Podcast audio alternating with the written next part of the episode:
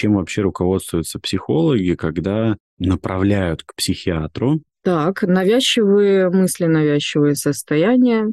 Я вот, не знаю, жду не дождусь выходных, чтобы там выпить э, винца. Красный флаг на самом деле. Что-то там рассказывает, рассказывает там про свое. И начинает штаны снимать. Не надо это путать с самораскрытием.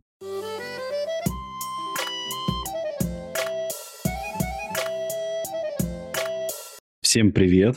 Это 23-й подкаст «Мы же люди» и его ведущие Яков Воронцов и Маргарита Ясневич. Всем привет! Сегодня у нас третий выпуск третьего сезона все еще. И мы сегодня будем о чем-то интересном говорить. Это интересно почему? Потому что мы изначально хотели говорить о другом. Мы заранее не выбираем тему, мы вот чисто день в день списываемся говорим, давай об этом поговорим. И мы с Маргаритой выбрали тему, говорим, все, будем сегодня про это говорить. И включили уже камеры, микрофоны, все. И мы что-то начали вообще про другую тему говорить, говорить. И Маргарита говорит, так давай, может, на эту тему и запишем, потому что, ну, мы так что-то минут, не знаю, там 15-20 активно говорили про это, поэтому решили поменять тему на какую? На альянс между профессионалами, то есть э, такой мультимодальный подход между врачами и психологами. В нашем случае врач-психиатр и психолог. Да, ну там и также там врач психотерапевт с психологом. То есть тут имеется в виду, что специалисты смежных вот этих профессий, но разница в том, что один там с медицинским образованием, а другой с э, там, психологическим образованием. И последнее время вот у нас а, обострилась вот эта история, как по-разному психологи взаимодействуют с психиатрами и психотерапевтами. Вот поэтому сегодня хотим вам осветить эту тему. Окей, а какой вопрос мы зададим картам Таро в связи с возникшей у нас неожиданно темой? Смотри, у нас получается здесь три участника, да? Врач, психолог и клиент-пациент. Вот давай попробуем от лица клиента-пациента задать вопрос. Давай. То есть как э, карты советуют себя вести вот в этом альянсе? Угу. Клиенту, пациенту. Клиенту, клиенту-пациенту, да. Окей. Сейчас замешаем. Секунду. Подсними. Итак, вот он. Красавчик. Ну вот это, кстати, очень похоже. Это вот такой вот очень скромный молодой человек, который опирается на одну ногу, на другую ногу поджал, ну, подсогнул, глаза куда-то в бок отвернул, и он какой-то такой вот, ну, мне выглядит каким-то грустным, неуверенным в себе, и меч у него в руках в землю, да, mm. он его, он его держит так как-то скорее, э, как это, смиренно, да? Смиренно, хорошее слово, хорошее слово. Да, это у нас... Это Паш, Паш мечей или кто это? Ну, я думаю, что да, это какой-нибудь Паш мечей.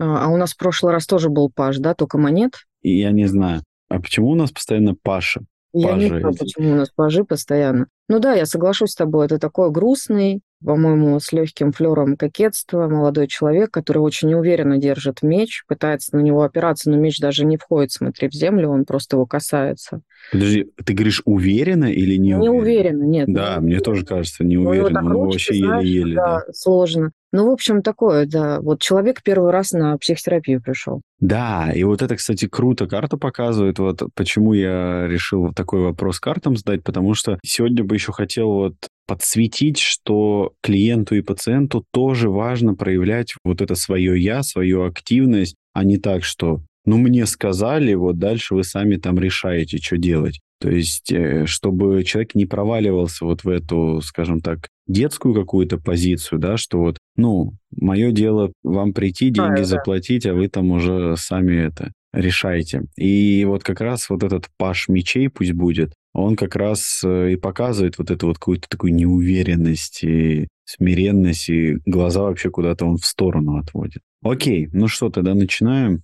Да, пожалуй, начнем. Так, давай тогда расскажем, почему мы решили э, записать именно на эту тему. Потому что мы как-то вот с Маргаритой последние, наверное, неделю-две, да, наверное, или неделю, мы как-то несколько раз обсуждали интересные направления ну, направление в смысле вот, что ко мне как к психиатру разные психологи отправляли своих клиентов. И я там, узнавал у Маргариты, и она кого-то там направляла. И вот мне было интересно, чем вообще руководствуются психологи, когда направляют к психиатру. И я сегодня тогда буду больше из роли психиатра, хотя я не прям что вот люблю эту роль, но не, давай я все-таки сегодня буду и как и психиатр, и все-таки как вот э, психотерапевт комментировать, как я это по-разному вижу. Ну вот mm. скажи, пожалуйста, Маргарита, вот ты как психолог, вот чем ты руководствуешься, когда отправляешь м, своих клиентов на консультацию к психиатру? Что для тебя вообще является важным?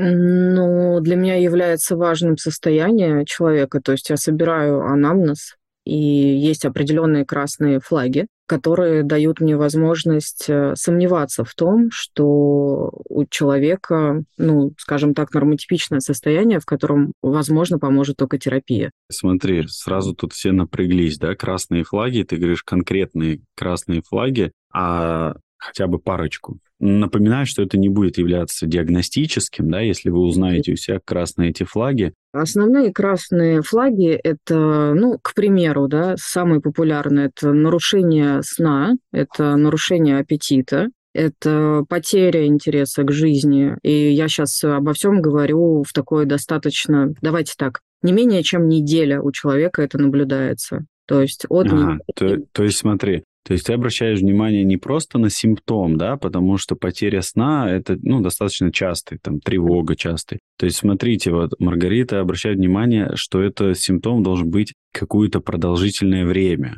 Не, там, пару дней, да, пару часов, а вот э, неделю. Так, что еще? Так, навязчивые мысли, навязчивые состояния. Также не только сегодня, да, я сижу и думаю, что что-то плохое случится и так далее, а я на протяжении какого-то времени предполагаю, что со мной что-то случится, мне от этого тяжело избавиться и так далее. Вопросы с э, тревогой, когда это тревоги или часто повторяющиеся панические состояния, которые клиент идентифицирует как панические состояния. То есть он их объясняет именно так. Маргарита, вот второй, третий пункт, да, это же, в принципе, и психологи с этим могут работать. Совершенно. Ну, с навязчивыми. Вот тут все-таки интересно, вот ты можешь раскрыть, вот что для тебя, как для психолога, является не просто же ты услышала навязчивое состояние, и ты сразу к психиатру, ну, потому что психологи реально работают с таким. Вот что для тебя является все-таки вот здесь уточняющим таким фактором, что ты такая, блин, наверное, надо лучше пусть врач посмотрит. Когда про навязчивые мысли, когда я слышу про навязчивые мысли, если навязчивые мысли о том, что я хочу нанести вред себе или окружающим, и если эти навязчивые мысли, например, когда-то пытались превратиться в действие, либо даже были превращены в действие, это вообще прям сто процентов направляется к психиатру. Даже если этому срок там неделя, условно говоря. Но если человек нападал на кого-то с ножом, а у меня такое было, кстати говоря, вот, то это однозначно. И там прям было то, что я хочу ударить кого-то ножом, я хочу ударить кого-то ножом. Это, ну, звучит как минимум странно, да? Ты псих, что ли? Навязчивые мысли, когда а, человек, э, например, ну, совершает какие-то а, еще компульсивные действия, связанные с этими навязчивыми мыслями. То есть как будто бы напрашивается какой-то диагноз, так как я диагноза ставить не имею права, но в гипотезу для врача я могу поставить какой-то диагноз, объясняя, почему я так думаю. И э, когда я вижу и навязчивые мысли, и навязчивые какие-то ритуалы уже, которые имеют достаточно длительный срок, и человек по-другому уже не может жить, то есть это часть его жизни, это однозначно, если он не находится под присмотром врача-психиатра, значит, по-моему, он должен там находиться. То есть смотри, ты говоришь про такие острые состояния, да. и ну, заведомо опасные для себя и для общества. Обязательно. А как же? Хорошо. Но, например, вот у людей же есть аутоагрессия, да? Ну, например, кауто – это агрессия на себя. А кауто-агрессия же может разная Да, трихотиломия, дерматиломия и так далее. Я все понимаю, да. То есть ты смотришь на уровень вот этой потенциальной опасности или на что? Потому что, например, если человек говорит, ну вот у меня навязчивое там состояние, не знаю, там, я вот, не знаю, жду не дождусь выходных, чтобы там выпить э, винца, да, или там жду не дождусь вечера, чтобы там сесть и пиво попить или там вина попить. Это же тоже аутоагрессия на себя, но это такая как бы типа социально приемлемая аутоагрессия. Нет, и это, это же тоже навязчивые мысли. Да, это тоже э, красный флаг на самом деле. И здесь бы я стала дособирать анамнез дальше. Какие еще есть проявления, помимо того, что человеку хочется выпить сегодня вечером или каждую пятницу, потому что здесь мы видим систему. То есть, ну, возможно, там есть алкоголизация в рамках чего-то. То есть это нам понятно как вот специалистам, да? То есть вот тут же важно, вот, чтобы вот наши слушатели поняли, потому что, ну, вот так вот э, выпивать, да, там, там пиво, вино, это очень многие делают по выходным и там вечерами. И это, ну, действительно аутоагрессия на себя. Но это же можно все в красивую упаковку завернуть и сказать, ну как это, я пью из красивых бокалов, например. Или я выпиваю только с друзьями, только там в баре или еще где-то. Но мы же понимаем, что это все равно аутоагрессия. И ты вот в таком случае тоже отправишь, ну вот к тебе, например, девушка или мужчина ходит на терапию, и ты видишь такой вот э, сигнал у него, что вот э, выпивает вот так частенько. Но критики к этому нет. То есть э, человек не страдает от этого, то есть он не говорит, что, блин, это типа что-то странное. Он говорит, да нормально, а что, лучше уж так, чем там я хочу другое. подчеркнуть, я тебя поняла, что мы говорим сейчас о конкретно мне, да, обо мне. Ну, то есть это как угу. я.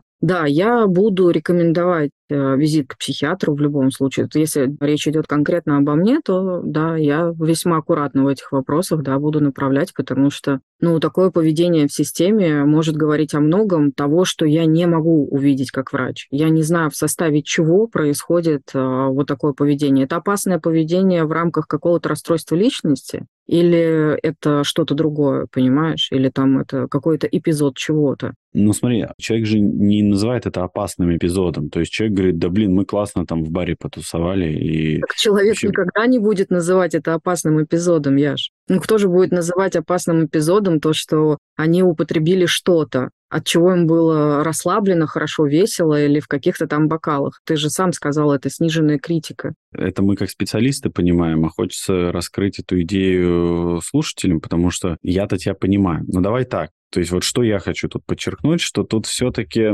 аутоагрессивное поведение, оно а, настолько часто для человека становится привычным, и настолько оно становится незаметным, то что человек может особо-то и не предъявлять на это какие-то жалобы. Особенно если это такое, в кавычках, социально приемлемое. Но для специалиста, там, для психолога это может э, являться как раз вот таким красным флагом, чтобы посмотреть, что же там такое. Но, как показывает моя практика, вот все-таки как ну, скорее вот как психотерапевта, не как психиатра, то люди к этому вообще несерьезно относятся. Они такие, ой, да ну, типа, что это? Фигня какая-то. Но даже спустя примерно полгода-год личной терапии люди замечают, как у них, например, снизилось количество потребляемого алкоголя, как их там не тянет, например, каждую пятницу выпить или там каждый вечер выпить. То есть, э, когда мы прорабатываем какую-то тему, все-таки аутоагрессивное поведение, оно снижается.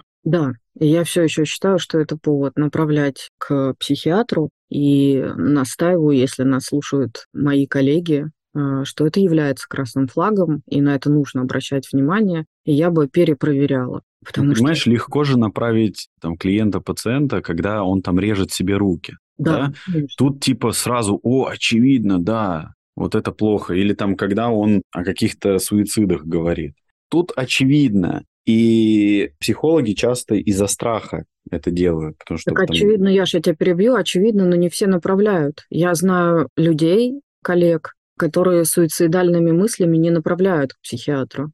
Тарам-пам-пам для меня это, потому что это не просто красный флаг, это флаг какого-то ну, супер красного цвета, что ну, диапазон, знаешь, распространения волны от этого цвета должен прям добивать сразу от тебя до психиатра. Но не все так делают, совершенно не все. И в этом и есть э, проблема контакта между психиатрами и психологами. Почему? Потому что многие психиатры, в отличие от тебя, например, и тех психиатров, которые работают с психологами, либо сами являются психотерапевтами, там немного все получше. Но врачи, психиатры, отдельно сидящие в стационарах, это отдельно выделенные, в отдельный ранг люди, я даже не знаю, как сказать. Вот. Ровно так же, как и психологи, которые ну, никак не касаются психиатрии. То есть они, пожалуйста, даже имеют психотерапевтический метод, но ни диагностических критериев никаких не знают, не понимают, зачем это существует не понимают опасность ну, вовремя не поставленного диагноза, даже не самого диагноза, а вовремя не оказанной помощи, да, фармакологической помощи. Это же бывает очень важно, потому что, например, одно и то же условное, да, депрессивное проявление какого-то человека, которого будет по симптомам одно и то же. Ну, там у пятерых человек будет проявляться одинаково по тем же там диагностикам в виде там теста Бека и еще чего-нибудь, да. Но для психиатра же это будет пять разных депрессий, скорее всего, пять разных назначений. И это же очень важно. И кто-то останется без назначения, потому что у него, например, какой-то эпизод, с которым он может справиться с помощью психотерапии. Ну и хорошо, он возвращается обратно к психологу, и ты работаешь. Знаешь, что, что тут это? Да. Самое вот такое, что к сожалению, чаще всего, да, когда ты говоришь человеку, ну, да, здесь вам нет смысла сейчас назначать какие-то фармпрепараты, э, вы тут, в принципе, со своим психологом сможете, ну, работая в терапии, проработать это и нормально. Человек такой, да в смысле, мне обязательно нужно. А вот те, кому прямо обязательно нужно, они такие, не, я это пить не буду вообще, не-не-не. Ну да. окей, с этими пунктами три понятно. А еще какие-нибудь пункты для тебя являются красными вот этими флажками? Слушай, ну иногда поведение человека на самой сессии, вот то, что я вижу, является красным флагом. Есть понятие неконгруентности происходящего для людей, которые нас слушают. Это значит, я вижу и слышу разные вещи. То есть то, что я слышу, не соответствует тому, что я вижу. Угу это тоже красный флаг. Ну, чаще всего человек в таком случае, ну, как показывает моя практика, что-то скрывает. И достаточно часто это именно аддиктивное поведение, то есть зависимое поведение скрывается. Ну, то есть употребление психоактивных веществ, например, реже алкоголя, чаще психоактивных ну, веществ. Ну хорошо. А почему тебя это как психолога настораживает? Зачем вот отправлять? Ну вот я, например, пока вот этот момент не понимаю, зачем направлять-то их? Ну, это же нормальная защитная реакция человека что-то ага. скрывать. У вас э, маленький опыт, ну, вот эти терапевтических отношений, да, может, там еще человек не особо хочет раскрыться. А есть какие-то защитные механизмы, которые там ему не позволяют о чем-то говорить. И у меня некоторые люди спустя несколько лет терапии только говорят, о, блин, я там вот еще вот это вот хочу вам рассказать. А, это правда, это... Яш, ты прав в этом, но мы же сейчас говорим про изначально то, что я сказала при сборе анамнеза, то есть есть какое-то количество условных проявлений, то бишь симптомов, которые я уже насобирала, плюс неконгруентное поведение, и если это больше там... То, то есть это все-таки для тебя несоответствие поведения, да, вот если без термина говорить. То есть это же вообще очень частое такое проявление, когда человек, например, рассказывает какую-то историю, и мы видим, что эмоции не соответствуют тому, что он рассказывает. Ну, чаще всего это человек там очень отстраненный, да. Или э, когда девушки приходят там первой сессии и говорят, знаете, я очень эмоциональная, вот я вот прямо вообще вот настолько эмоциональная, а ты видишь, э, ну вот, что перед тобой сидит достаточно такая, ну, каменная девушка, которая эмоции особо-то не проявляет на сессии. И задавая вопрос, а в чем ваша эмоциональность? Вся ее, в кавычках, эмоциональность сводится к вот каким-то истерикам, когда она там кричит, когда она там ругается, когда она там бросается там и так далее. То есть это эмоциональность, это способность проживать весь спектр эмоций. А угу. здесь ее, в кавычках, эмоциональность сужена вот только до какого-то такого вот импульсивного, вот агрессивного поведения. И это, конечно же, не эмоциональность, потому что там мимически мы видим, что она такая вот вся каменная, застывшая. То есть это вот это тоже не конгруентность. То есть ты направляешь к психиатру, чтобы уточнить, не является ли это следствием какого-то заболевания, вот это неконгруентность? Не, ну смотри, если приходит э, к тебе человек, у него нарушена концентрация внимания, он отмечает перепады настроения, Вот. Э, сегодня он отмечает, что ему уже две недели очень грустно, он не может встать с кровати, вот, только вот еле добрел до тебя и так далее и тому подобное. Потом он вскользь говорит, что была какая-нибудь вечеринка, вот, ты уточняешь там про аппетит и сон, там тоже все плохо. Вот, он тебе еще рассказывает на всякий случай про свое эти сердцебиение и так далее. Я знаешь, что скажу? Никаких больше вечеринок. Да-да-да.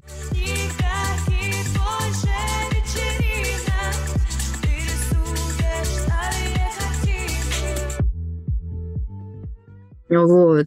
И когда ты начинаешь смотреть дальше, это же все занимает от трех до пяти встреч, это же не одна встреча, как ты понимаешь. В смысле как... не одна? Я тут столько вам уже, уже 30 минут сидим, я вам все рассказываю. Психиатру, они все за одну встречу, пожалуйста. Я говорю, я говорю, вы представляете, когда я работал в больнице, по закону а, слушай, я уже забыл, 48 часов вроде э, по закону, или 72. Мне кажется, 48 часов uh-huh. на постановку диагноза. Я говорю, вы представляете, 48 часов. У нас встреча час. То есть по закону ты находишься там в одном стационаре с пациентом, за ним там смотрят э, медсестры, санитары, там что-то рассказывают, ты там часто в палату приходишь, и это 48 часов, ты его можешь в любой момент пригласить к себе и сидеть хоть сколько угодно. А тут я говорю, вы, как я вам за час что-то скажу? Я могу, конечно, под знаком вопроса, но предварительно что-то. Плюс, например, человек с какой-то депрессивной да, симптоматикой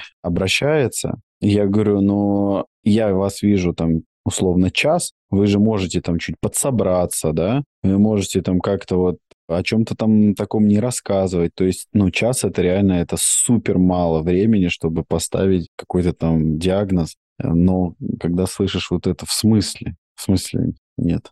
Ну, окей. А дальше у нас есть яркая же картина всяких э, симптомов, от которых вообще, ну, прям надо сразу, вот человек говорит что-нибудь про голоса, про какие-то галлюцинации, вот. Не, ну давай так, вот смотри, я вчера весь день у меня в голове играла песня, понимаешь, весь день. И я когда даже засыпал, я просто, я пытался ее выключить. Да, Это же... Тебе надо к психиатру, Яш. Да. И вот смотри, я просто хочу вот сказать, что иногда тут важно разделять вот э, внутренние голоса, потому что есть просто когда ну, зациклилось, да, вот что-то, песня какая-то прикольная, которую ты услышал, тебе там мотив понравился, и вот ты прямо так это... Конечно, не об этом говорим, естественно. Да, ты как бы качаешься под нее.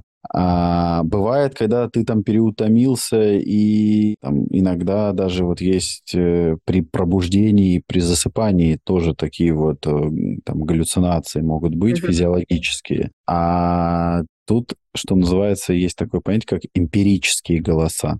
Это те, которые, ну, приказывают или противостоять которым тяжело. То есть, например, ну, если, ну, там разные диагнозы, допустим, когда на что стоит обращать внимание, когда это вот настолько навязчивая мысль, что нужно что-то сделать уже, вот что этот голос говорит, и тогда хоть капельку легче становится. Ну да, и, например, галлюцинации, когда человек что-то видит, ему, например, говорят, что этого нету, это, конечно, может быть газлайтинг, и над человеком а, зло шутит, но, да. возможно... Это, ты, ты видела Рилс? Есть такой Рилс, короче, там типа, там старшая сестра, например, накрывает ребенка этим перед родственниками, там много родственников сидит, накрывает полотенцем и типа делает фокус, что она исчезла. И все подыгрывают и делают вид, что ребенок исчез. Ты не видела эти рилсы?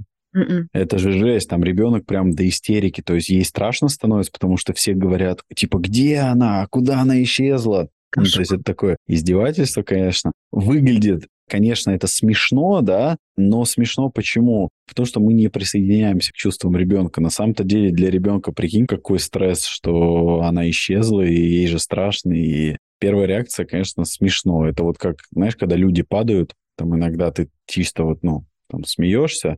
Да ты посмотри, посмотри на экран. Разве не забавно? Видишь, как он полетел?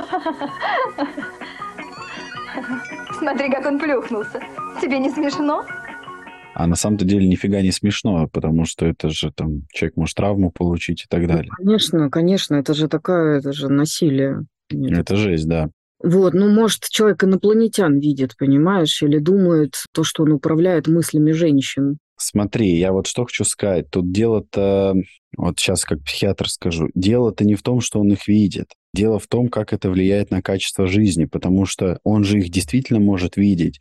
То есть, например, человек говорит, меня прослушивают, да? Угу. И его же действительно могут прослушивать, мы не знаем. Но нам важно именно то, как человек проживает вот этот опыт. То есть, к примеру, Давай ну, так, а, ну, если там нету нарушения логики, но если есть нарушение логики, это же нет. важный параметр. Ну смотри, смотри, ну как ты докажешь, что тебя не прослушивают, например, вот Ну, может быть, все-таки стоит спросить, с чего он это взял хотя бы, и как это выглядит, как он себе представляет. Вот, да, это важно. То есть первый момент, то есть мы, конечно же, там оцениваем логику, но я вот хочу сказать, э, ну, почему раскрываю эту тему, чтобы там слушатели не напряглись и такие типа, о, блин, все, у меня там это проблема. То есть тут всегда врач или психолог будет слушать, как вы пришли к этому выводу, да, и как вы это проживаете. То есть, э, например, вот э, прослушивание. Ну,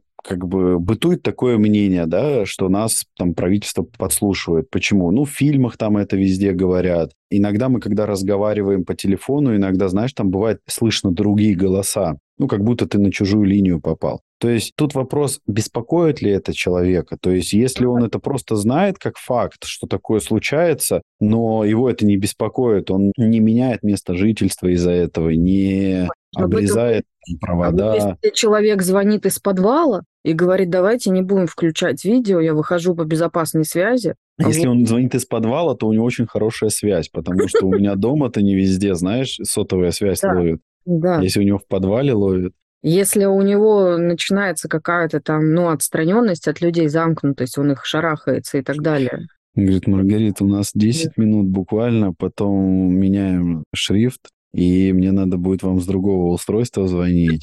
Давайте, значит, быстро. Неделя у меня прошла нормально. Меня, нормально, да. И при мне ломает э, телефон вот так вот, знаешь, и достает новый из пакета. При тебе, то есть ты там тоже есть? Подвале, да, у него. Блин, жестко. Да. Вот, ну что еще? Я не знаю, я пытаюсь вспомнить из своей практики, знаешь, э, у меня один раз всего было в практике такое, но мне реально один раз э, взрослый мужчина, это я еще в кабинете работала, принес э, свои рисунки. Вот. Это самое страшное, кстати, вот рисунки. Да. Э, иногда, особенно у некоторых людей, рисунки. И вот здесь, кстати, про конгруентность очень важно, что ты видишь, ну вот я просто помню, сколько рисунков видел, иногда рисунки настолько жесткие, что там все понятно, какой опыт прожил человек, а девушка, например, с улыбкой рассказывает и говорит, не, ну это прикольно, я же такой рисую. А там прямо мурашки по коже от этих рисунков. И, и вот здесь вот видно вот эту неконгруентность, то есть насколько психика отстраняется от того, что изображено, и то, что вообще это достаточно да. ужасные рисунки. Да, он вот примерно не девушка, но я была в шоке, и мне казалось то, что такое бывает только в кино. Такое, а это вы, Маргарита. Нет, вот. это была не я, он рисовал э, своих друзей с детства, и все эти друзья были либо повешены, либо разрезаны, либо похоронены, либо еще вот что-то какой-то ад, короче. Но вот. это типа как объяснял, что это прикол или что? Нет, нет, он просто рассказывал. Это вот, это вот нет, ничего, вот я что он все делал, он мне рассказывал. Это Иван. С Иваном мы сидели за одной партой. Поэтому я его решил повесить на дубу. Дуб, потому что хорошее, крепкое дерево. Ну, примерно так это все было. И я а, а Иван потерял опору под ногами да, в жизни. Это, Маргарита там чуть опору под ногами не потеряла, вот когда это все слушала. Потому что, ну, у меня была короткая практика в психоневрологическом диспансере, и вот как-то не довелось сталкиваться с таким, поэтому с этим пришлось столкнуться в частной практике. Да, я отправляла mm. к психиатру. Ну, тут видишь, тут же еще что, тут еще все-таки важно твои чувства, что ты испугалась, да? Здесь, безусловно, важно мое чувство. Я испугалась не его, а за него, и за Ивана, и за всех, про кого он рассказывал. То есть, понимаешь, э, потому что, ну, конечно же, я задала этот вопрос, а что, как ребята вообще поживают? Это реальная, ну, как бы, картина жизни или, ну, это ваша фантазия? А он сказал, что так он может о них позаботиться. Ну, хотя бы вот так он может о них позаботиться. Это его лучшие друзья. То есть такая паралогика, да? Да. Но такое, я думаю, бывает редко. У меня за 7 лет было один раз. Ну, то есть я больше не видела рисунков. Но mm. это было сильно удивительно и сильно, ну, так, знаешь, непривычно, учитывая, что это было еще и начало практики. Мне вообще на начале практики везло.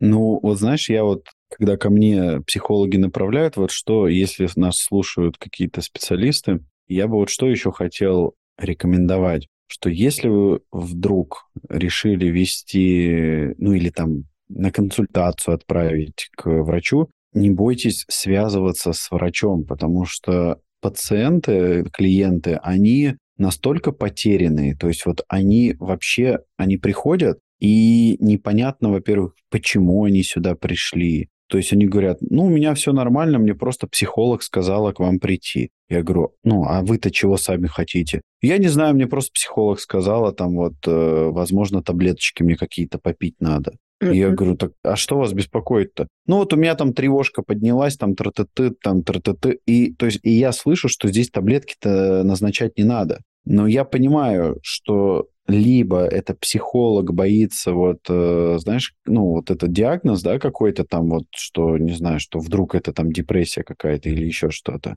и страха направляет э, пропустить что-то. Либо клиент что-то не рассказывает. И вот поэтому... поэтому... важно быть в контакте врачу да.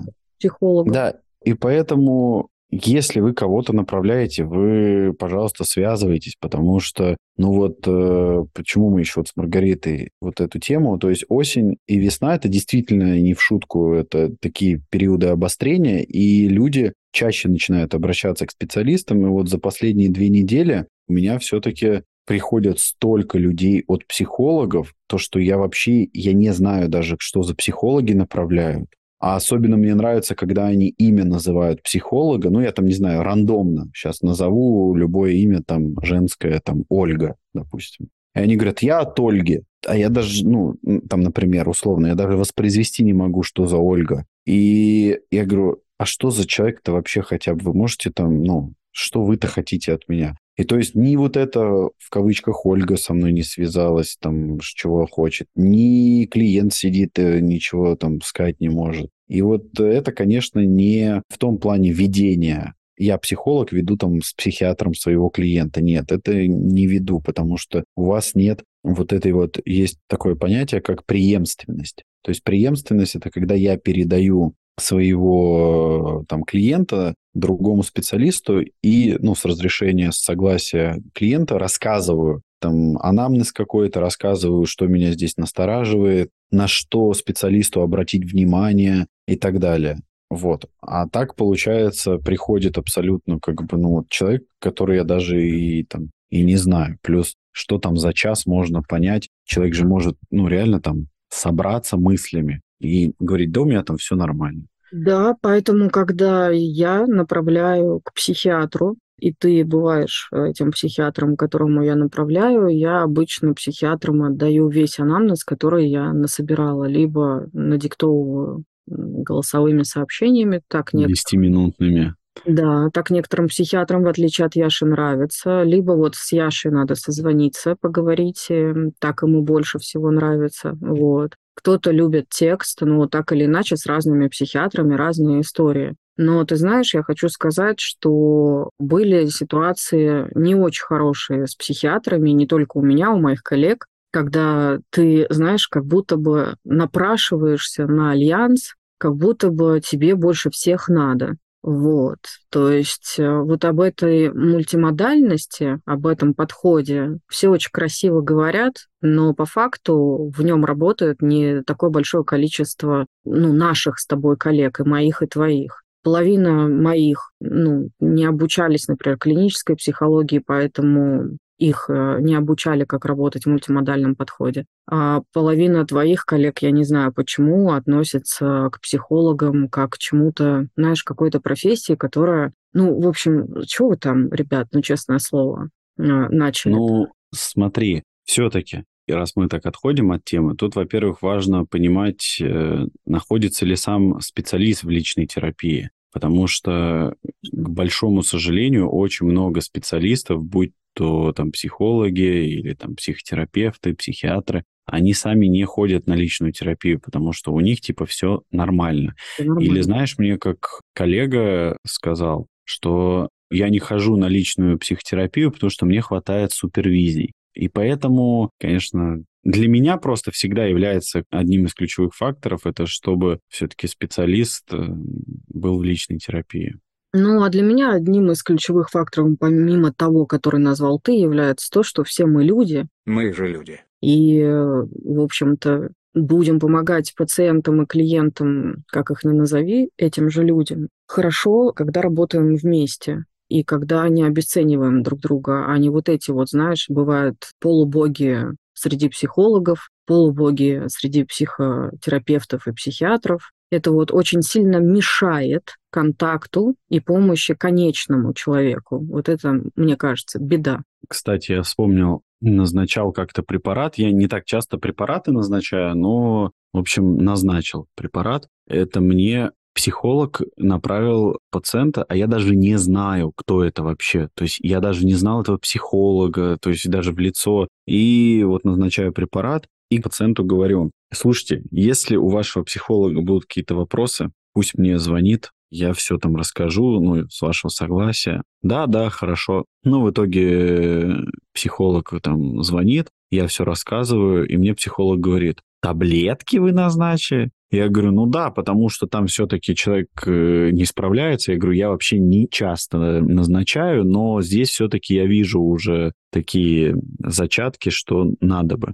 И психолог говорит, и я слышу, что психологу самому страшно за таблетки. То есть там какие-то, знаешь, были вот эти народные средства там. Он говорит, да пусть лучше там вот попьет, ну, условно, раствор ромашки там, да. Ну, вот какие-то там народные средства начала говорить. Я говорю, вы же, ну, мне назнач... э, направили, и вот мое видение все-таки, хоть я и не большой любитель везде фарму тыкать, но здесь я четко могу мотивировать, почему я назначаю таблетки. И я слышу, что здесь больше сопротивления от э, психолога, mm-hmm. да, что там типа вот, это помешает нашему процессу терапии. Я говорю, таблетки, они не мешают процессу терапии, это не ну, это какой-то каменный век, то, что как таблетки мешают, они что, что они делают?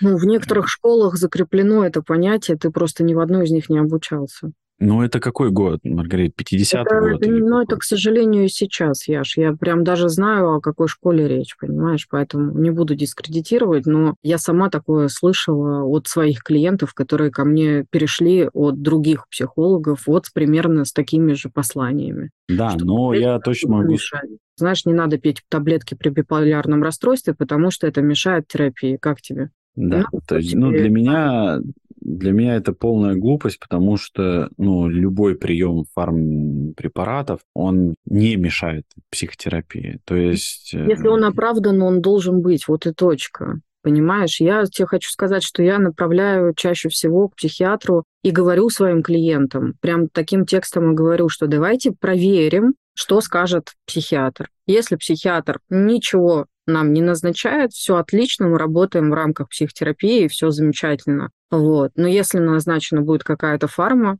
и начинается, вот понимаешь, разговор про фарму, про ее безопасность, про то, как подбираются протоколы, про то, что я доверяю тем психиатрам, с которыми я работаю, и так далее, и так далее. То есть, по сути дела, я не направляю к психиатру для того, чтобы была конкретно фарма. Я проверяю гипотезу, понимаешь? То есть, если мне кажется чрезмерным что-то, ну, не знаю, у человека деперсонализация, да, то есть нет ощущения «я как я», то есть или там дереализация, кто я в этом пространстве, где я нахожусь и так далее. И если это системная какая-то история, опять же, возвращаясь там, к потере сна или, я не знаю, к потере аппетита, к скачкам настроения и прочим проявлениям, вот, то, ну да, я показываю людей психиатру. И да, бывают случаи, когда ко мне возвращаются, говорят, мне ничего не назначили. Я говорю, отлично, Отлично. А какое вообще, что сказал врач? И бывает такое, что врач, например, определяет диагноз как а, посттравматическое стрессовое расстройство и рекомендует определенные виды терапии. Вот как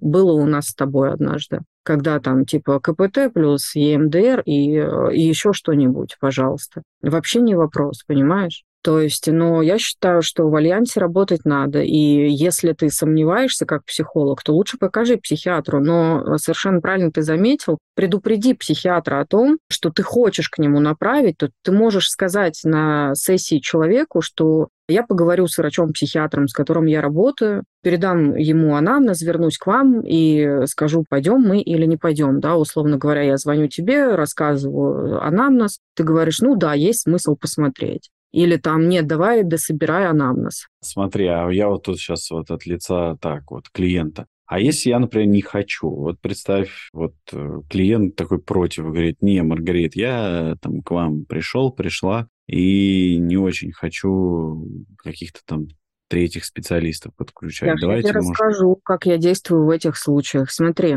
это очень классный вопрос на самом деле. Я бы хотела услышать, как ответят э, мои коллеги, но я отвечу все равно. А что делать, если человек против, чтобы его, я не знаю, там лечили или еще что-то, если он, в принципе, против чего-либо? Мы же не можем его заставить. Мы в любом случае даем рекомендации. То есть э, я себе не представляю, что можно настаивать на том, чтобы вы обязательно сходите к психиатру. Я настаиваю. То есть я обычно подсвечиваю через ответственность ненавязчиво. То есть, э, как бы говорю, вот я считаю необходимым посетить психиатра по таким-то причинам, а выбор остается за вами. Если человек отказывается, значит, я работаю дальше. Я никого никуда не тащу. И работаю, и периодически бывает так, что ты работаешь, знаешь, вот особенно с долгими клиентами, ты работаешь год, и человек э, весь этот год такой, только не надо вот про психиатра мне сейчас, знаешь, вот, ну, вот эти моменты. А ты вроде ну, я не знаю, потому что мои клиенты, они знают, что я психиатр, психотерапевт, да, поэтому... Я понимаю, ну, мои, мои. Они мне мои не говорят, говорят так, только, только не вот надо. Э, не надо мне вот эти психиатры, к психиатрам я не пойду, и начинается, ну, то, что там есть страхи, таблеток, э, на учет поставят и так далее. Ты каждый раз рассказываешь то, что на учет не ставят, что учет вообще надо заслужить, а, что таблетки ты можешь отказаться пить даже на приеме у психиатра, то есть э, никто тебе их запихивать не будет и так далее и тому подобное. И бывают такие случаи, когда человек год спустя говорит то, что ну, ты знаешь или вы знаете, я решила все-таки сходить. И самое интересное – это почему. Ну, то есть ты задаешь вопрос, а почему? Ну, почему? Что изменилось? И человек начинает э, рассказывать о том, что где-то ему не хватает каких-то, знаешь, усилий. Это очень интересный разговор обычно. Где-то он начинает надеяться на эти таблетки и на врача-психиатра. И у тебя начинается диалог от обратного что на самом деле ну, таблетки сам врач-психиатр никаким образом не добавит тебе ответственности за твою жизнь и так далее. То есть, по сути дела, когда мы разговариваем с клиентом про врача-психиатра и визит к нему, мы разговариваем об очередной ответственности за свою жизнь, понимаешь? И я-то как раз им рассказываю о том, что нету волшебных таблеток. Вы придете к врачу, никаких волшебных таблеток не будет. Мы туда идем для того, чтобы исключить или подтвердить мои гипотезы. И если таблетки будут необходимы, вы их получите. Но если вы придете и вам скажут, э, нет, да, вот, например, есть тот же депрессивный эпизод или тревожное там какое-то состояние, но справляться вам нужно самостоятельно в терапии, у нас будет просто подкрепление от врача-психиатра, который произнесет эти слова. И заставлять уж точно нет, убеждать тоже нет, но я контрактируюсь каждый раз. То есть, э, когда ты работаешь, ну ты это знаешь, я сейчас для слушателей говорю, когда ты работаешь с клиентом, каждый раз, когда возникает какая-то необходимость говорить о чем-то очень важном, ну, о каких-то процессах, которые касаются всей терапии, мы всегда контрактируемся. То есть я имею в виду себя и своих клиентов. То есть я говорю, что я бы хотела вас направить к психиатру по таким-то причинам. Человек мне говорит нет, я говорю, окей, давайте это запомним, что сегодня вы отказались. Да, окей. И более того, ты знаешь, я вообще предпочитаю контрактироваться на все. Потому что если терапия не для того, чтобы научить человека ну, принимать свою жизнь как некий ответственный акт за себя самого, то я не знаю, для чего она вообще нужна в таком случае. Поэтому не знаю, ответила, не ответила на твой вопрос, но примерно так. Ну, да, то есть здесь про разделение ответственности, то есть понятно, что мы не можем насильственно заставить. Но, видишь, некоторые люди, которые приходят в терапию, они же все-таки, ну, хотят воспользоваться вот э, этой приятной такой штукой, как смена иерархии. То есть психотерапевтические отношения — это отношения на равных, где клиент и терапевт,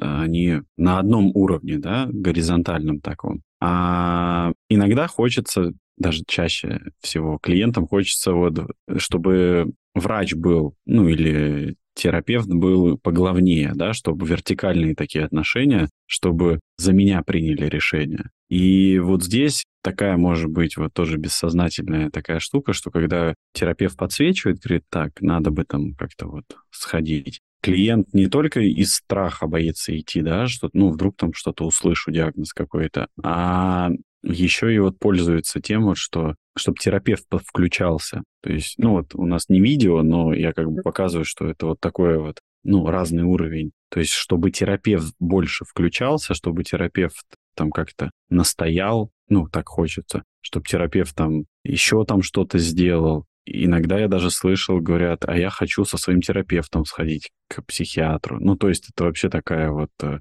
детско-родительская какая-то история как у психиатра, у меня был на приеме пациент с видео, с видео, слава богу, не очно пришли, но вот э, с видео своего психолога, то есть, ну, онлайн-конференция.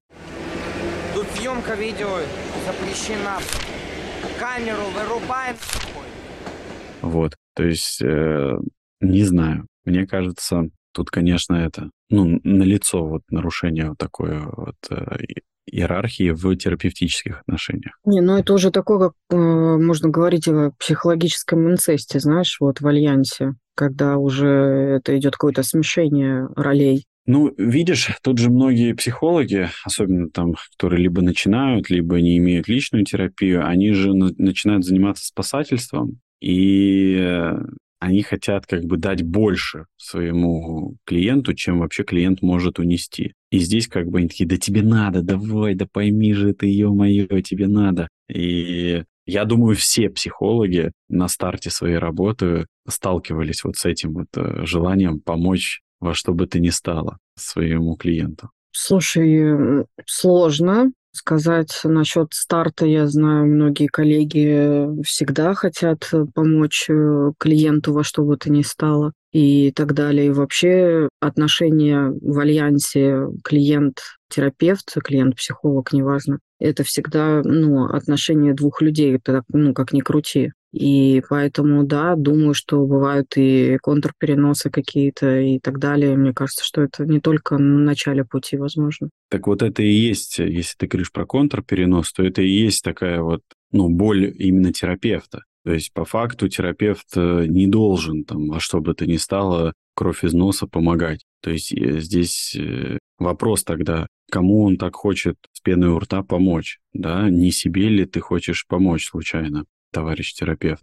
А, иди с этим э, в личную терапию. Не надо за счет своего э, клиента проживать какой-то опыт. И я вот говорю, ну, преимущественно в начале пути. То есть если человек э, уже достаточно долго работает и ловит такой контрперенос, ну тогда либо он не ходит на личную терапию, либо там не ходит на супервизии, ну, либо вообще там, ну, как-то не развивается, потому что всегда нас что-то начинает, ну, в новом каком-нибудь кейсе таком интересном нас что-то там, например, затрагивает, и мы на это обращаем внимание. А если ты с пеной у рта спасаешь своего клиента, который тебе прямо говорит, что да мне это не надо, все, хватит, типа, и так далее, а ты говоришь, да сейчас, подожди, чуть-чуть еще, вот я-то знаю, у меня уже план на нашу терапию расписан, будешь самым здоровым. Да, и, кстати говоря, часто же бывают, э, знаешь, такие, ну, может, и у тебя тоже, потому что ты же тоже работаешь э, как э,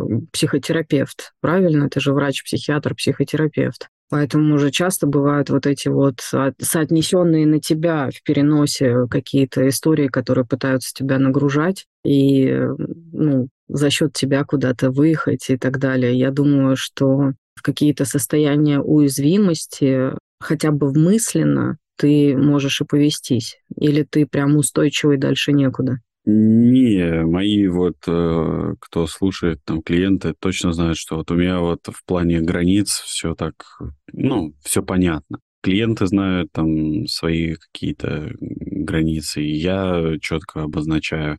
Я говорю, вот если интересно, какой я там человек, я вот э, там в Инстаграме, да, показываю. Вот там я, это я как человек э, больше. А на личной терапии, там, на группах, ну, на групповых терапиях я все-таки больше как терапевт процентов 99. Там, может, когда-то включается вот что-то там именно меня как человека, но тут строго, потому что очень такой вот тонкая грань, потому что, ну, ты знаешь меня как человека, да, то есть я как человек, ну, там, у меня есть какие-то свои увлечения, у меня есть там свои, там, ну, разные, в общем. И человек же ко мне приходит не просто там потрендеть, да, а за помощью. И зачем там клиенту, например, слушать какие-то мои проблемы, которые а, у меня хватает нет, их. Я ж не об этом речь. Просто, знаешь, как это вопрос о том, что я могу точно про себя сказать, что у меня бывают иногда, но все тем не менее бывают какие-то уязвимые состояния, но мало ли что-то у меня у самой случилось. И вот именно мысленно я могу где-то прикоснуться ближе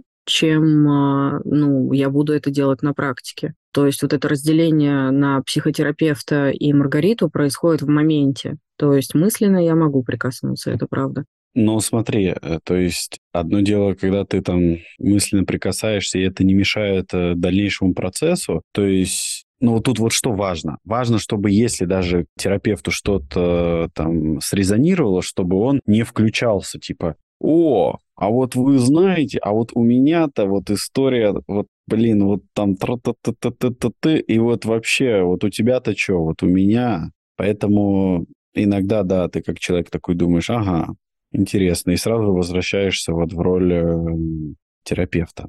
Да, да, но я хочу на всякий случай э, сказать, ну, нашим слушателям из-за того, что сейчас очень много различной информации о том, что сказал Яша по поводу того, что терапевт включается в такой э, достаточно, ну, нарушающий границы истории про себя и так далее и тому подобное, и вся сессия посвящается терапевту, а не вам, это ужас и кошмар. Но не надо это путать с самораскрытием потому что да. самораскрытие уместная история, и она отличается тем, что она будет абсолютно интегрирована в вашу историю и будет достаточно короткой. То есть э, через это терапевт вам может показать понимание вашей ситуации, то есть ну, ну, соразмерность того, что он здесь с вами, вас слышит, вас понимает и так далее, а не то, чтобы сидеть и рассказывать всю свою жизнь от начала. Да, да, то есть там вот эти важные факторы, что самораскрытие это когда соответствует, да, ситуации, когда там человек говорит, вот там тр ты тр ты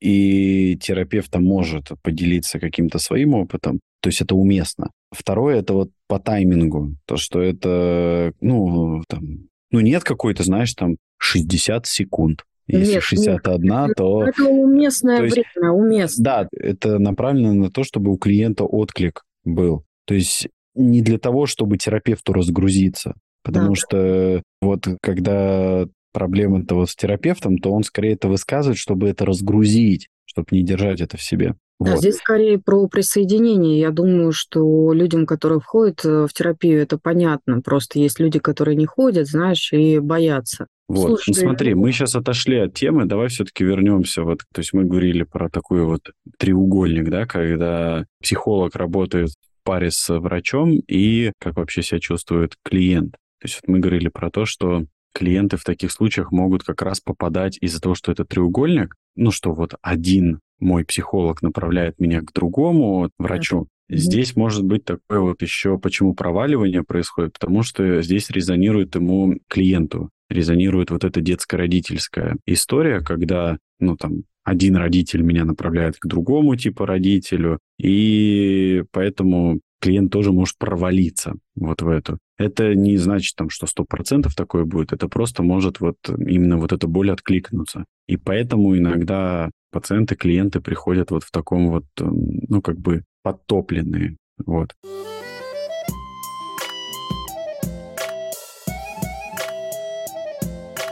Окей, Яш, а ты как считаешь, психологи должны направлять пациентов, клиентов э, к врачам-психиатрам? Смотри, я вообще считаю, э, да, почему? Потому что психиатр – это самый последний врач, к которому люди идут.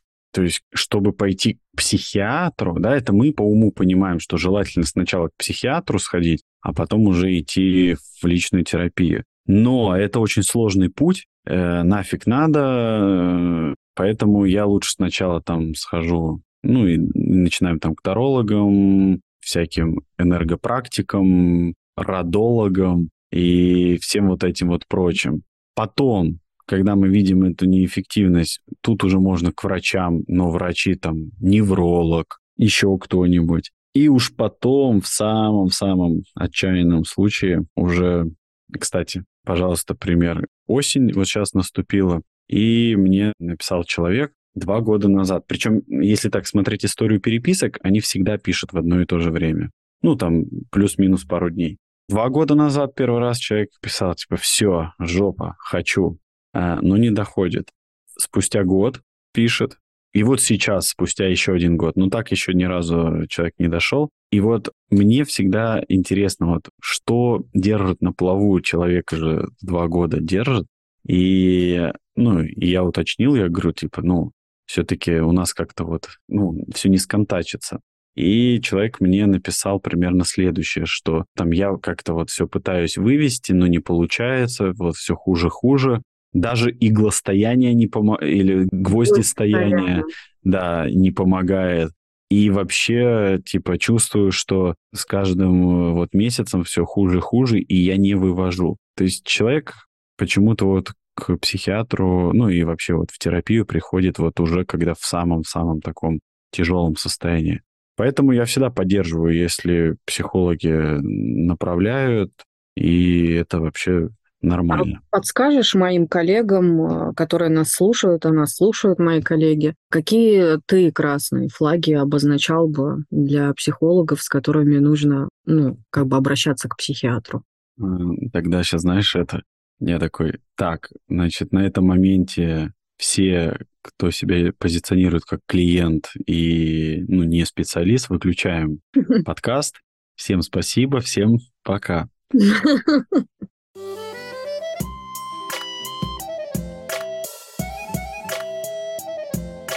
Да, и следующая часть, она такая, если для специалистов. Почему я это так шучу, но на самом деле, потому что люди так услышат и думают, блин, они нас что, вот там так сильно оценивают, вот, а, а что мне теперь так нельзя сделать? Назови пять красных флагов, которые являются обобщенными, а не личностными чтобы не задеть... Не, ну понятно, обобщенные, так они все обобщенные. Если вы себя в этом узнали, ну это что-то... Это к психиатру сами, да.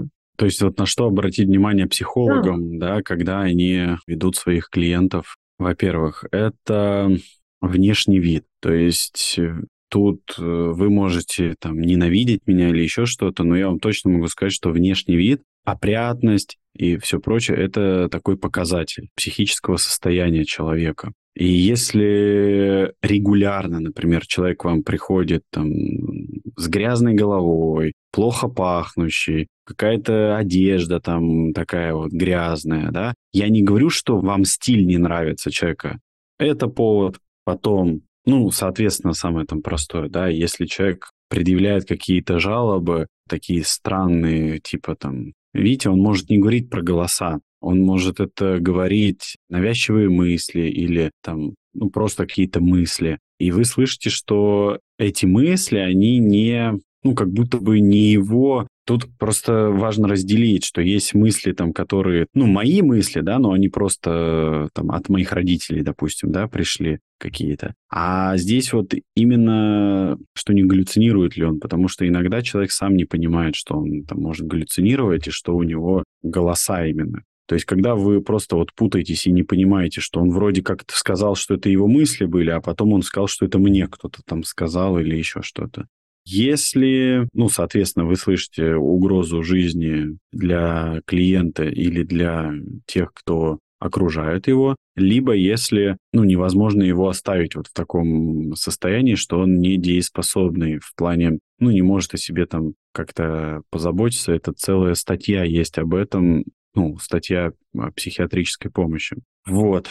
Что еще такого? Просто видишь, что, Маргарита, интересно, вот что для меня очевидно, то, ну, я вот, может быть, и, ну, знаешь, так, чтение мыслей, что я такой думаю, да это тоже очевидно. Я просто не знаю, вот что еще такого, с чем ну, психолог может вот там не разглядеть, да, то есть я вот думаю, блин, а как вот это можно не разглядеть? Поэтому, может, я какие, какой-то пункт, ну, там, не назову, потому что он мне кажется там очевидным, а для другого нет.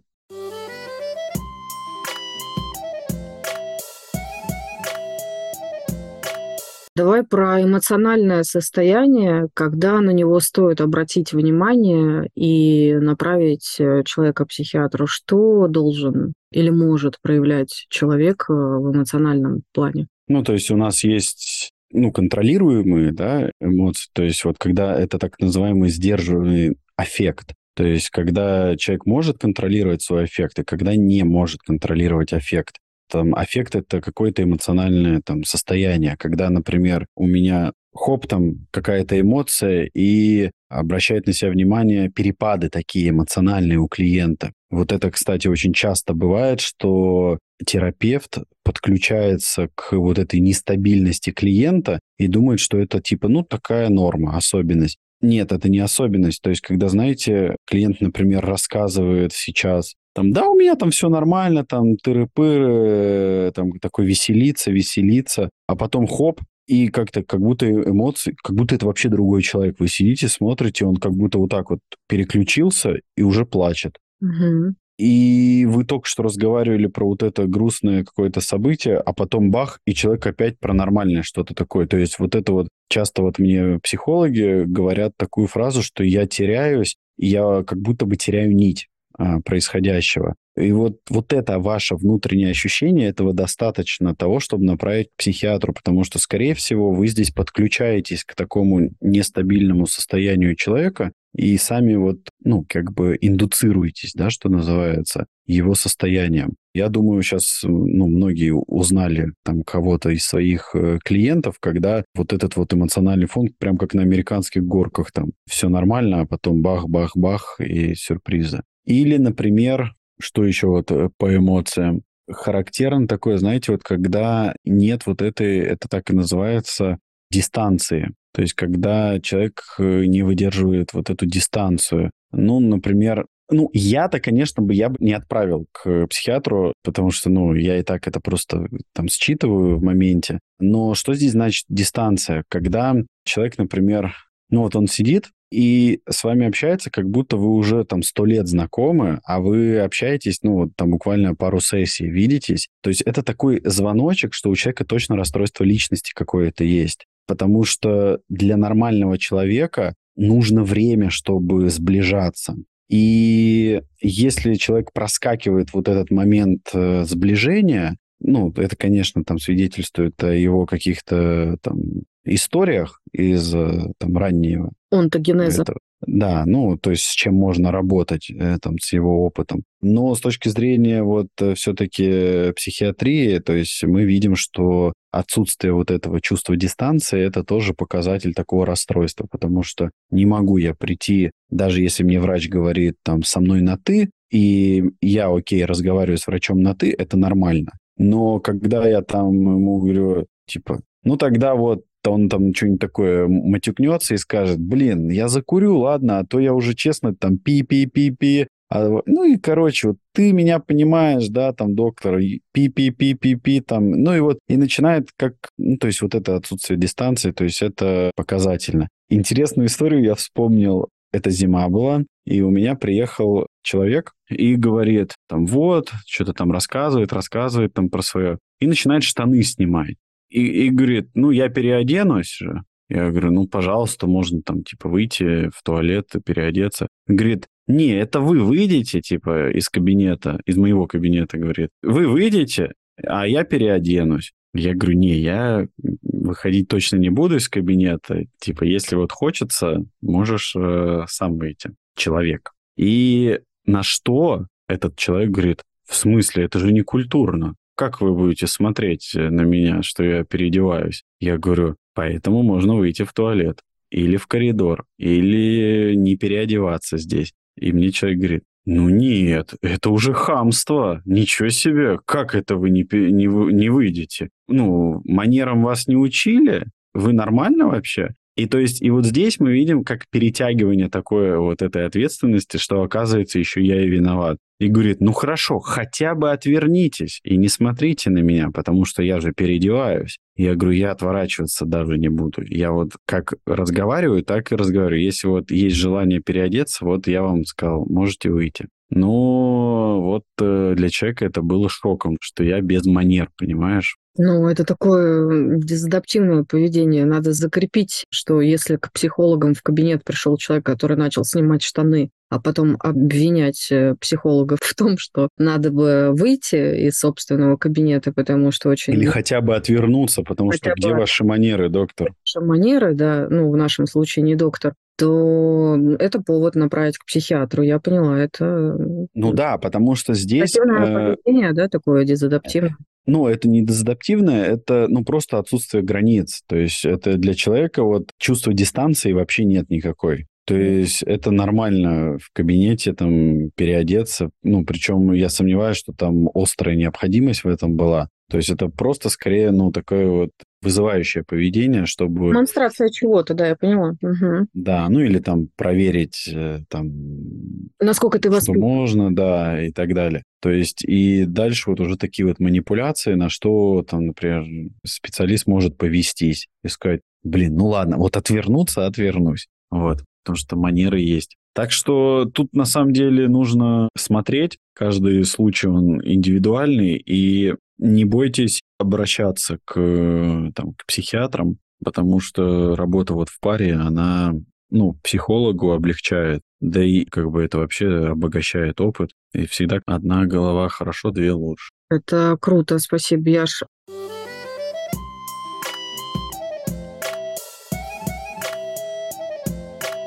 И еще один вопрос, я как психолог сейчас э, задаю его однозначно. Скажи про флаги физического состояния. Сколько должно длиться нарушение сна, я не знаю, там, аппетита, невозможности контактировать с другими людьми, желание полежать, плаксивости и так далее? На что должен обратить внимание психолог, сколько длится это состояние? Ну, хотя бы, хотя бы по-настоящему неделю. То есть вот у вас там встречи раз в неделю, например, да, и по-настоящему человек, не так вот, что он там говорит, ой, да, я там вообще ничего не делаю, а вы видите, что, ну, картинка там другая у человека, например, да, особенно если у вас очные, да, вот это частая история, что очные пациенты, клиенты, кто приезжает, они говорят, ой, я вообще настолько там упадок сил, лень и все прочее, но тем не менее человек едет к вам, он не онлайн договаривается, он приезжает к вам, то тут это такое.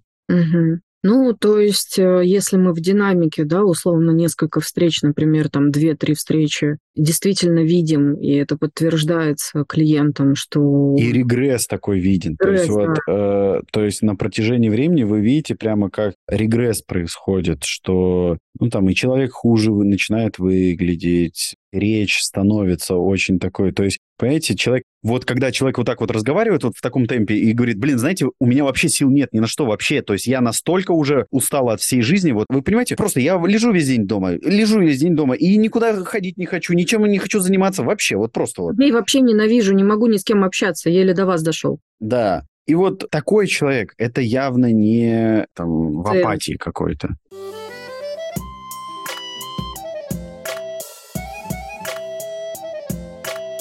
Я знаю, что подумал? Может быть, если ты говоришь, слушатели есть из коллег, может, если будет какая-то группа коллег, кто захочет, мы можем прямо, там, не знаю, провести какой-нибудь, ну, я не знаю, как это называется, по поводу, как вообще вот это вот все происходит, как контакт между психологом и психиатром, и какие есть критерии для того, чтобы там психологи обращали внимание на какие-то вот э, моменты и отправляли Окей, супер. Если нас сейчас слушают коллеги, пожалуйста, коллеги, пишите в комментариях. Если вас наберется на группу, то мы с Яковом проведем, ну, в основном Яков, я составлю вопросы, соберу и организуем вебинар ликбез по поводу того, какие у нас бывают красные флаги, как отправлять, или там, я не знаю, прочие диагностические критерии в контакте mm-hmm. с психиатром.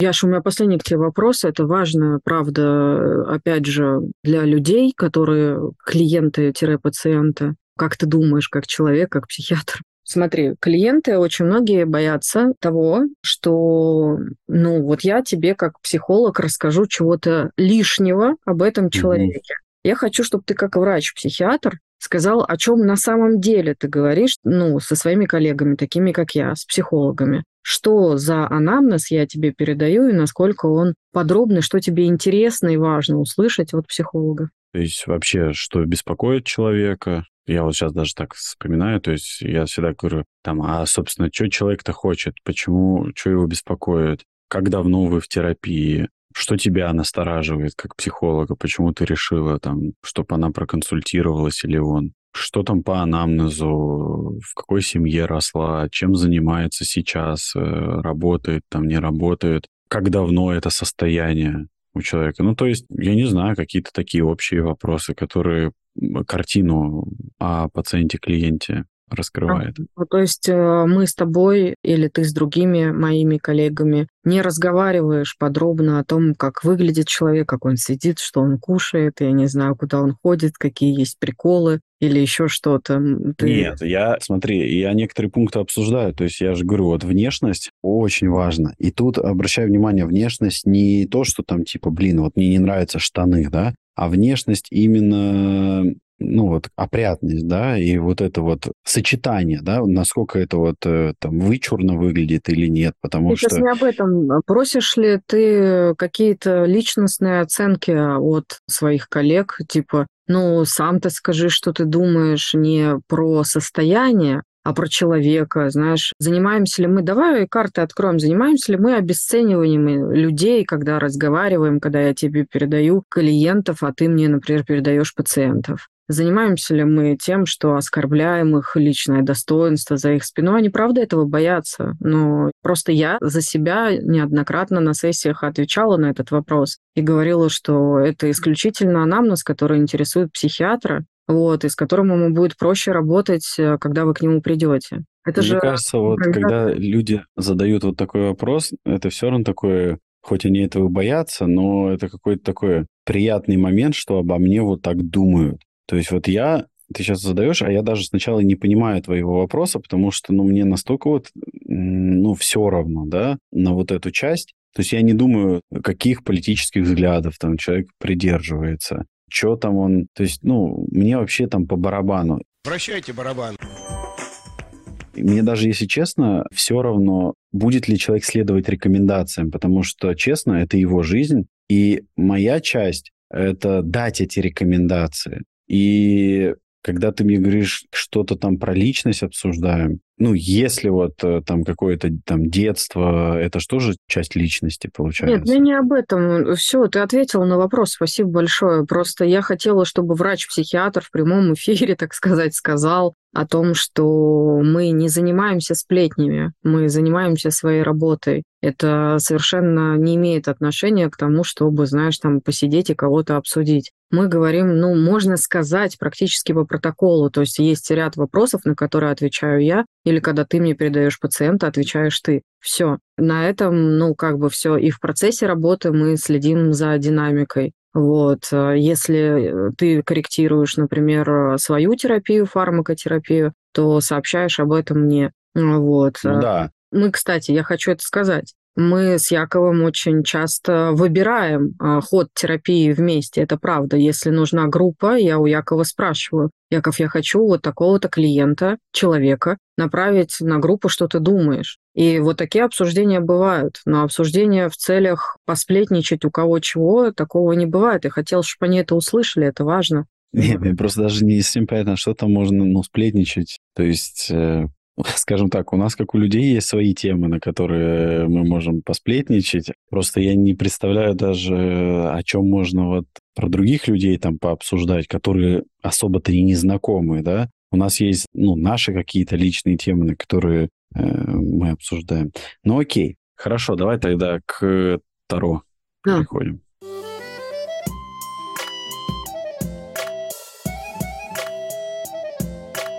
Рубрика Таро. И у нас был вопрос, как карты советуют себя вести клиентам, пациентам в альянсе. И выпал нам паш мечей. И карта у нас в прямом положении. У человека, в нашем случае, видимо, клиента, такая сильная энергетика под влиянием пажа мечей, что окружающим людям не так-то просто найти с ним общий язык. Это про психологов и психиатров и вообще иметь какие-то общие дела. Но, впрочем, скрывать своих эмоций совершенно ни к чему. Если человек будет испытывать раздражение по какому-либо поводу, то должен вести себя естественно. Ему не нужно прятаться за масками, только в том случае, когда проблема не принципиально важна, стоит промолчать и не тратить свои силы. Парам-пам-пам. Конец расшифровки. Переведешь? Ну, сегодня не хочу переводить. Надеюсь, что каждый для себя услышал то, что было важно для него. Ну и вот то, что все-таки мы сказали, да, вот, ну, вот эту вот свою инициативу проявлять. И об этом мы, кстати, часто говорим. А свою инициативу вы можете проявлять, делитесь нашим вот этим выпуском, другими выпусками можете делиться в соцсетях, скидывайте своим знакомым, родственникам, там, друзьям и коллегам в соцсетях, просто показывайте. То есть это нам действительно приятно. У нас есть телеграм-канал, он так и называется «Мы же люди». И ссылки все есть. Поэтому, если у вас есть какие-то вопросы, вы можете писать в комментариях. И мы еще скидываем, как выглядит карта э, в телеграм-канале и описание. В общем, вот такая история. Так что всем спасибо, кто дослушал до этого места. Да, благодарность всем а, подписчикам а, телеграм-канала, а самым активным нашим Светланам, Анне, Екатерине, Юлии и Михаилу. Всем большое спасибо, ребят. И действительно, в альянсе с психиатром, либо с психотерапевтом или психологом, как сказал Паш Мечей, скрывать своих эмоций совершенно ни к чему. Всем пока. Пока.